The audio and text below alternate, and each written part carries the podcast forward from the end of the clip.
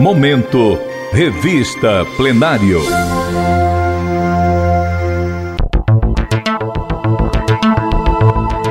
Ouça agora a reportagem As Vovós dos Shoppings de Fortaleza. Texto de Ana Lúcia Machado, publicado pela revista Plenário na edição de março, abril e maio de 2022. Narração de Narla Lopes. As galerias comerciais surgiram em Fortaleza como um inovador e plural conceito que viria a inspirar no futuro os populares shopping centers que pontuam as cidades hoje. Fortaleza estava na época em pleno século XX e já possuía a sétima maior população urbana do país.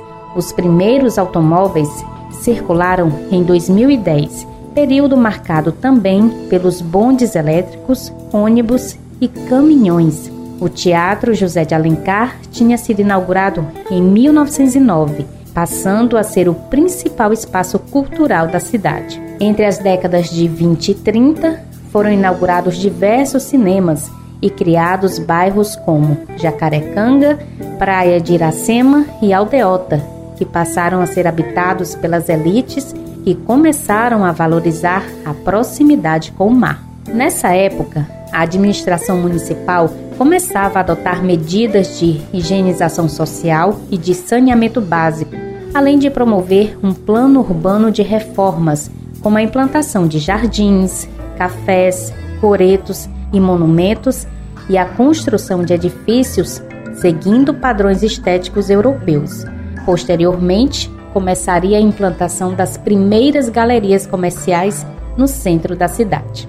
Elas começaram a se entranhar na paisagem comercial de Fortaleza, enquanto o centro vivia a fase em que o comércio estava em plena efervescência. Surgiram numa releitura toda própria e personalíssima da tendência internacional.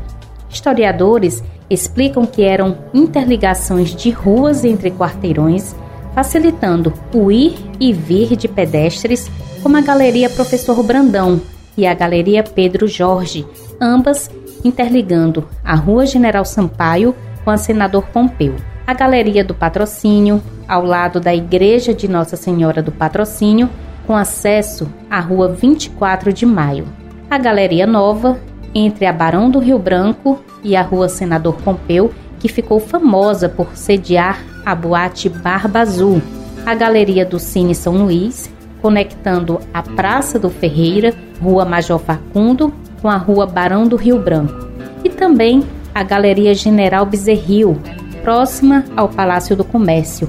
Essa um pouco mais distante, bem menos conhecida, menor e sem tanta relevância para a cidade.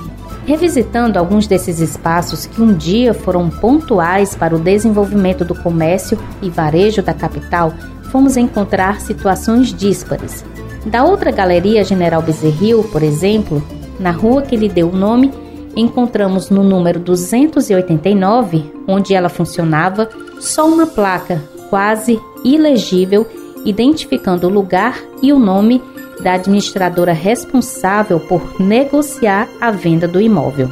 Ao redor, os próprios comerciantes não tinham ideia da existência da galeria que um dia movimentou o entorno.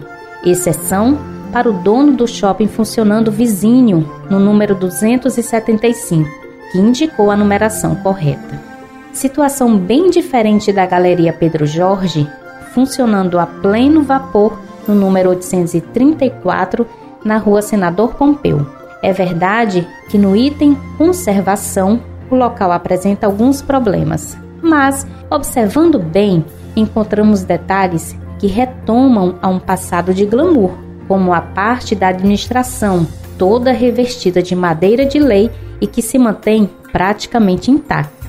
No espaço convivem praticamente tanto um grupo gospel como a galeria do rock, uma espécie de subgaleria dedicada aos amantes do estilo, onde DVDs e CDs se misturam a camisetas e outros acessórios. Heleneudo Moraes, um dos vendedores, explica que erra quem pensa que o número de consumidores é pequeno. Um pouco adiante, No número 932, na mesma Senador Pompeu, encontramos a Galeria Professor Brandão, que já testemunhou o nascimento de pelo menos um grande caso de sucesso comercial, o das óticas Boris. Foi lá que o popular Ayrton Boris montou a sua primeira loja de óculos e de lá saiu para se espalhar comercialmente por todo o estado, até com franquias. Apesar do piso reformado e estrutura toda em fórmica branca, além do teto sem falhas, a Galeria Professor Brandão, que hoje concentra preferencialmente o comércio de avaliação de joias em ouro, tem pouco movimento, mesmo com a localização privilegiada. Cada galeria possui uma identidade própria, com valor arquitetônico e histórico. Com a pandemia provocada pela Covid-19, elas também são apontadas como os espaços comerciais com maior potencial de retomada, especialmente na comparação com os shopping centers.